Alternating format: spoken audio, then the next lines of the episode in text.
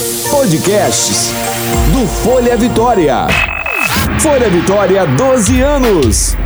Agora eu ouço Folha Vitória. Estetoscópio. Saúde e bem-estar com Larissa Agnes. Está começando mais um podcast Estetoscópio. Hoje nós vamos falar sobre a mucopolissacaridose, uma doença genética. Você já ouviu falar? A patologia é caracterizada pela falta ou deficiência da atividade de determinadas enzimas, o que causa um mau desempenho em funções e complicações respiratórias, comprometimento esquelético e dificuldade motora, auditiva e visual. Pessoal, essa doença, ela se enquadra no grupo de doenças raras que acometem muitos brasileiros, milhares. Para ser mais expressiva, 13 milhões no Brasil de pessoas sofrem de alguma doença genética. Em dezembro de 2008, os únicos medicamentos disponíveis para o tratamento de dois tipos dessa doença foram incorporados ao SUS.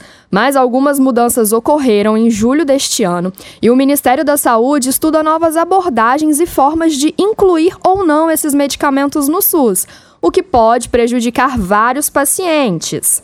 Mas quem vai conversar com a gente é a geneticista Helena Pimentel. Ela vai explicar o que é essa doença, como está funcionando essa decisão do Ministério da Saúde, o que pode ou não mudar na vida desses pacientes. Bem-vinda, Helena!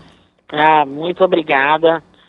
Tudo bem, na verdade você falou muito bem sobre a mucopolissacaridose, fez um resumo dessa doença no sentido de que é um grupo de doenças, na verdade, são vários tipos de mucopoli, que fazem parte do que a gente chama doenças raras de origem genética.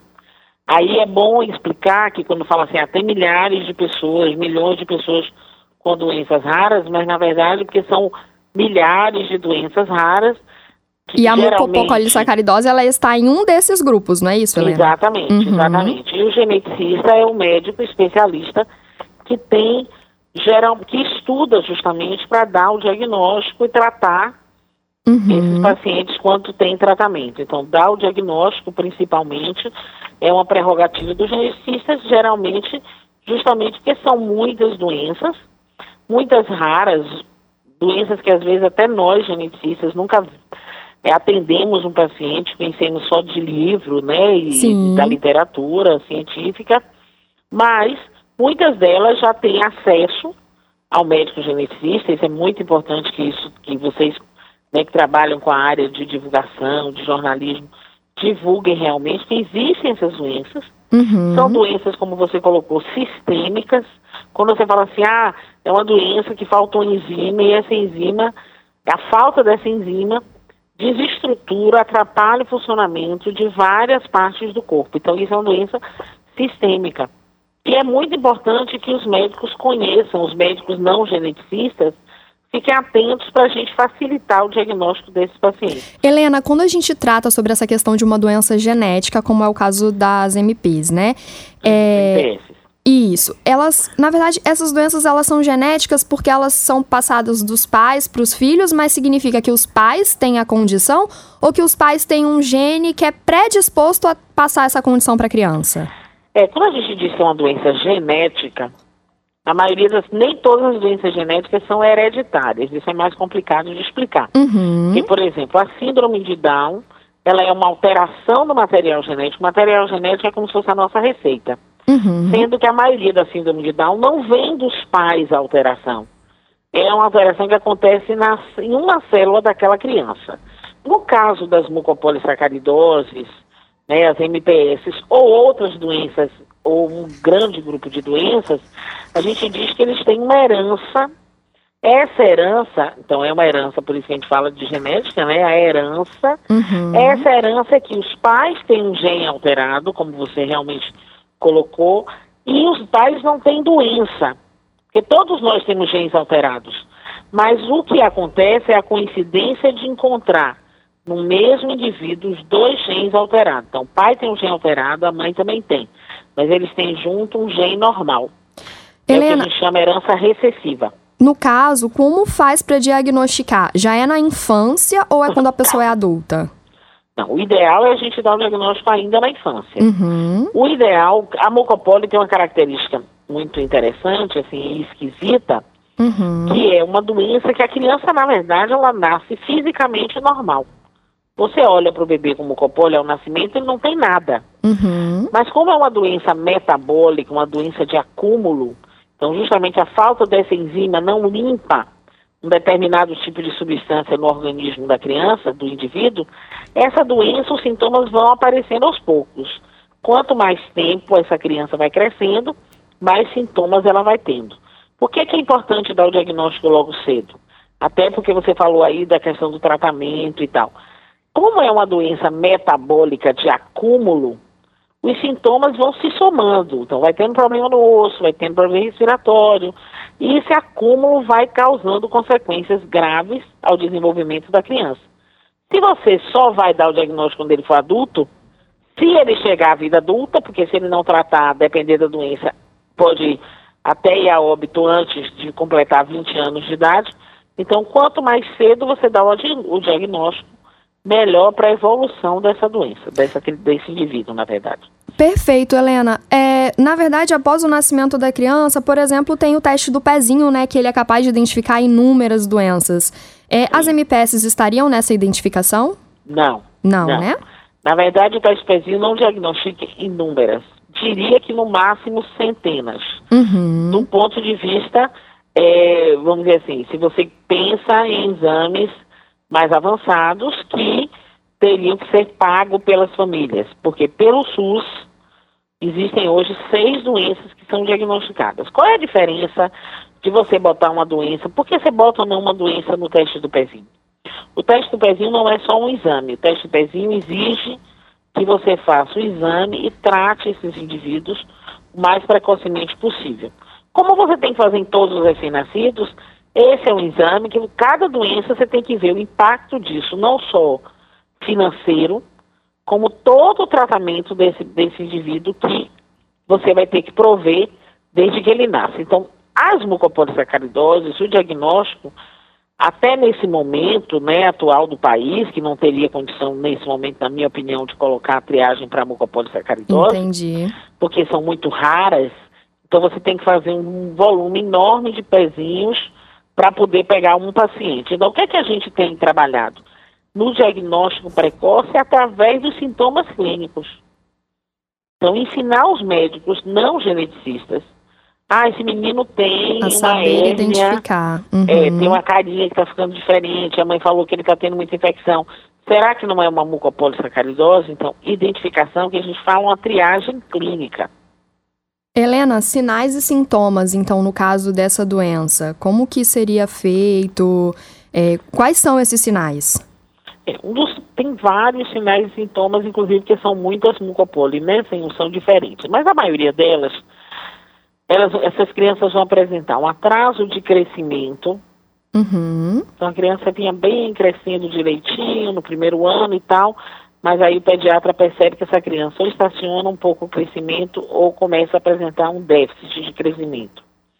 Uma outra coisa, muitas infecções respiratórias, criança com muita otite, muita pneumonia nos dois, três primeiros anos de vida, alterações no formato da caixa torácica, né, no peito, então é um peito de pombo, que é um peito mais, mais estufado, uhum. isso, ou um peito mais para dentro também, tá? Que chama tórax de sapateiro, mas já é mais comum o tórax mais estufado, alterações na coluna numa criança de dois anos, três anos, alterações na face, a criança vai ficando com a face, que a gente chama uma face infiltrada, vai ficando com a cara meio parecendo que está deformando em alguns, uma, em alguns momentos, entendeu? Fica uma carinha mais diferente. Então, são sinais, como você mesma disse. Uma hernia umbilical, um abdômen que também vai ficando maior do que o normal. São sintomas que são vários sintomas. Tudo isso ocular, precisa ser observado mesmo, né? E é. diagnosticado da forma correta. Qual é a deixa? É você olhar o indivíduo como um todo. Perfeito. Ah, ele foi no oftalmo, está com problema no olho. Mas aí o oftalmo olhar e disse assim, mas não é só no olho o problema dessa criança, tem algumas coisas estranhas aqui. E aí identificar, isso acontece com a maioria das doenças genéticas, e acabar dizendo, não, eu acho que precisa de uma avaliação genética, que pode ser mucopólio, pode ser outra coisa, mas a mucopólio está dentro de, desse universo aí principalmente em crianças que nascem normais. Doutora, Essa informação é importante. É, as doenças genéticas, elas não têm cura, mas elas têm tratamento, não é isso? A maioria não tem cura, realmente. A grande maioria não tem nenhum tratamento medicamentoso. A, tipo assim, 98% não teria eu poderia cura. dizer não teria um medicamento. Mas hoje já existem tecnologias para produzir, como você mesma falou, a enzima que está faltando. Perfeito. E aí você dá aquela enzima é, daquele paciente toda semana ou de 15 em 15 dias para que substitua a enzima que ele não tem. Bacana. Falando sobre essa questão agora desses tratamentos no SUS, o que, que a gente tem disponível hoje para esses pacientes com MPS? A gente tem disponível tratamento para MPS 1, que é um tipo de MPS, que é síndrome de Hunter, de Haller, desculpe. Uhum. E MPS 2 já tem um protocolo também, que é, que é de, de Hunter. Perfeito. Tá? É, no iníciozinho a gente e bateu. tem duas mais que estão para sair, eu acho. No iníciozinho da nossa conversa, a gente bateu um papo sobre essa questão de uma assistência que talvez o Ministério da Saúde pode retirar desses pacientes, né? Que é aqueles que têm aqueles problemas locomotivos. Eu gostaria que você explicasse um pouquinho sobre isso, como é que funciona. É, na verdade, o protocolo clínico, a consulta pública que o Ministério fez, eles lançam um protocolo e vê se os especialistas, as famílias, dão suas seja suas opiniões a respeito, né? Opiniões técnicas para explicar, para dizer se concordam ou não. Na verdade, o que a gente vê em alguns protocolos é o que a gente chama de critério de inclusão, ou seja, crianças indivíduos que teriam direito ao medicamento, e critérios de exclusão, dizer assim, olha, esse paciente não teria direito. Uhum. E aí, algumas dessas mucopolis, estão, eles estão sugerindo que o paciente que já está na cadeira de rodas, por exemplo, ou seja, já a doença avançou, que ele não consegue mais andar, porque deu uma alteração nos ossos, ele não consegue andar. Uhum. Essa, esse indivíduo não teria direito ao tratamento. E isso é muita gente discute bastante, porque o tratamento não só, claro, se ele fosse diagnosticado mais cedo, ele não teria ido para cadeira de rodas. Mas tá, ele já está na cadeira de rodas, então ele não tem direito ao tratamento. Como é isso? Isso é uma coisa bastante complexa, porque tem que ser muito bem avaliada, porque do, o remédio não é só para tratar a parte do osso. É para tratar outros problemas que esse paciente pode ter e que acaba levando ele à morte. No caso, até as complicações respiratórias, né? Que elas são mais comuns e podem realmente ocasionar a morte. A morte. Cardíacas também, surdez, uhum. perda de visão. Então, coisas que também afetam a qualidade de vida do indivíduo. Então, a gente tem que discutir isso de uma forma muito técnica. Tem que ter uma visão de que tipos de paciente realmente não teria benefício com o tratamento Uhum. Porque não é um tratamento barato, é um tratamento bastante caro. Isso. Caro, não só caro financeiramente, mas a própria deslocamento da família para tratar, porque tem que ser em ambiente hospitalar. Então, toda semana, ou nem todos é toda semana, mas de 15 em 15 dias, pelo menos, o paciente tem que estar lá, internar para tomar o remedinho na veia. Então, é um tratamento que tem que se avaliar todos os prós e contras. Por isso que quanto mais cedo a gente der o diagnóstico, mais vantagem, não só pela questão da qualidade do tratamento, mas a qualidade de vida desse indivíduo vai ser muito, muito melhor. Perfeito. É, doutora, para poder finalizar, é, nós teríamos uma quantidade de brasileiros que a gente já tem identificado que são portadores dessa patologia?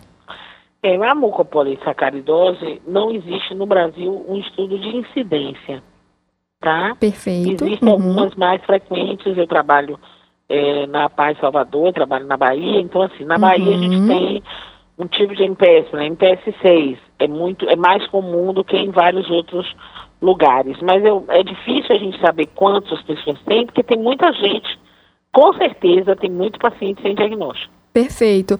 É, e só finalizando aqui para o pessoal, a gente volta a reiterar sobre a questão das doenças raras. As MPS são apenas um tipo dessas doenças raras.